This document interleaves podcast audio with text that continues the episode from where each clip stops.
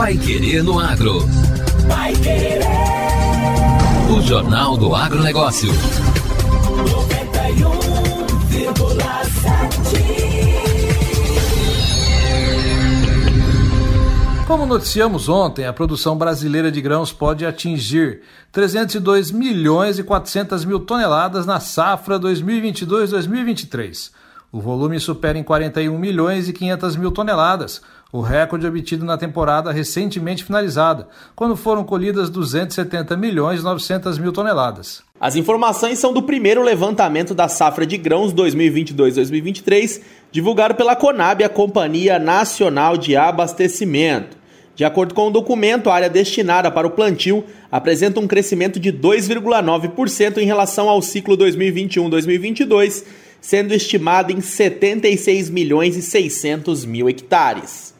Hoje a gente detalha mais essas projeções com entrevistas com os diretores e técnicos da Conab e também do Ministério da Agricultura. Começamos com Guilherme Ribeiro, presidente da companhia, que fala sobre os números e as particularidades dessa super safra. Essa primeira previsão indica um crescimento da agricultura brasileira no que se refere à área de plantio e também com relação à produção, constituindo mais uma estimativa de recorde brasileiro. Nesse início de outubro, as áreas estão sendo preparadas e o plantio das culturas da primeira safra estão em fase inicial. Vale ressaltar também que aqui no Brasil nós temos o cultivo de até três safras agrícolas em períodos distintos. Cerca de 24 milhões dos 76,6 milhões de hectares semeados são cultivos de sucessão. Assim, para todas as culturas, são utilizados aproximadamente 52,6 milhões de hectares. O recorde da safra ganha ainda mais relevância no cenário mundial com a recente questão do aumento dos insumos agrícolas. O diretor de Políticas Agrícolas e Informações da Conab,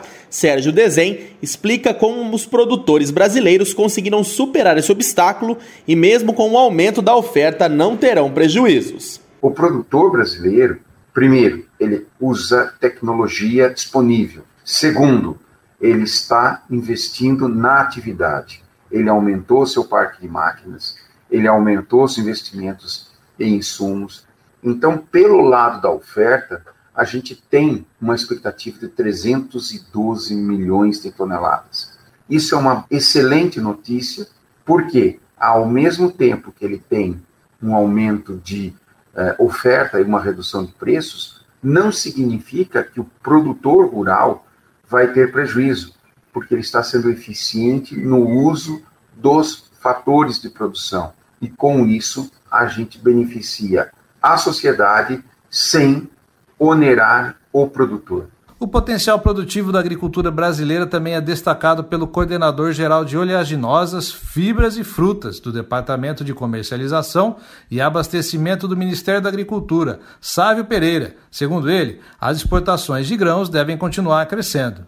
Os números realmente são muito auspiciosos, mas eu reenfatizo sempre as exportações.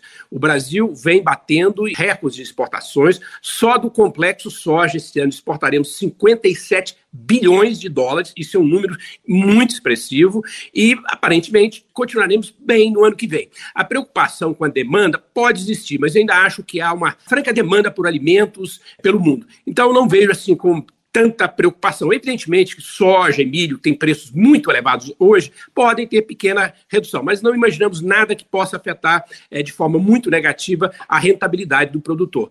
Destaque para a soja e milho, que juntos devem registrar uma produção de quase 280 milhões de toneladas. O gerente de acompanhamento de safras da Conab, Rafael Fogaça, aponta os motivos dos excelentes resultados desde o primeiro levantamento.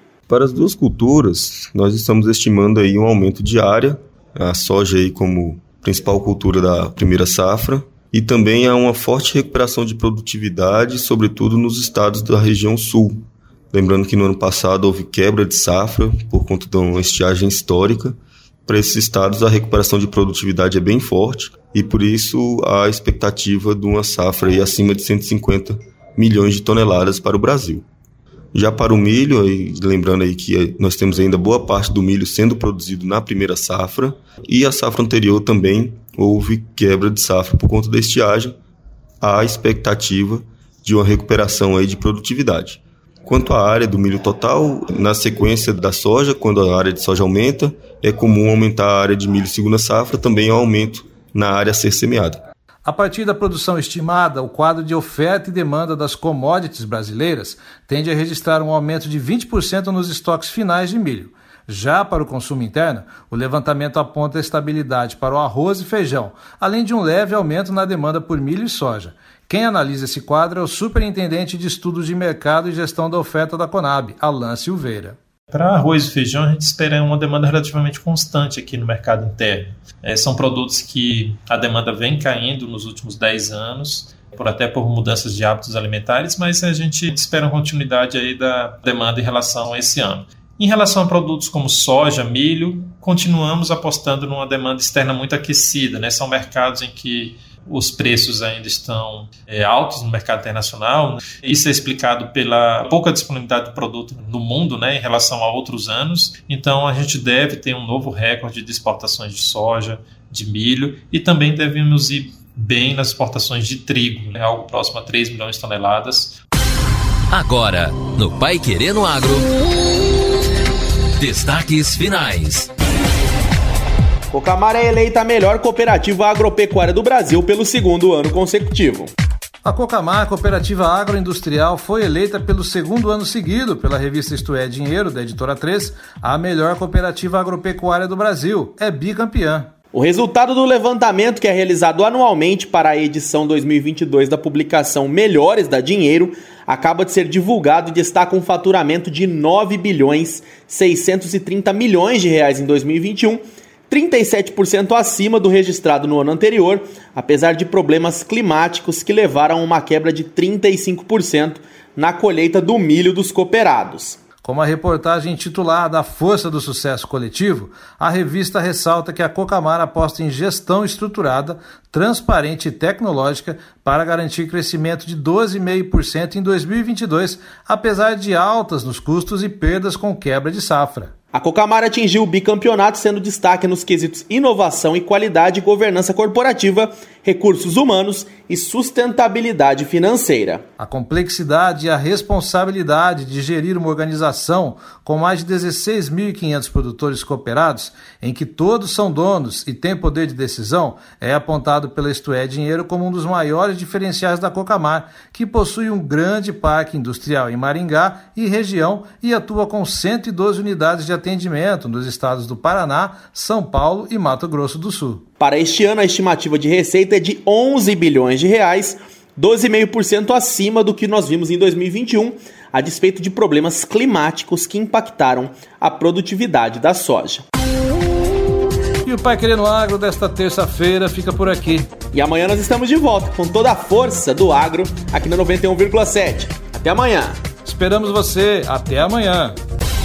Você ouviu Pai Querer no Agro. Pai Querer. O Jornal do Agronegócio. Contato com o Pai no Agro pelo WhatsApp 999941110 ou por e-mail agro@paiquerer.com.br.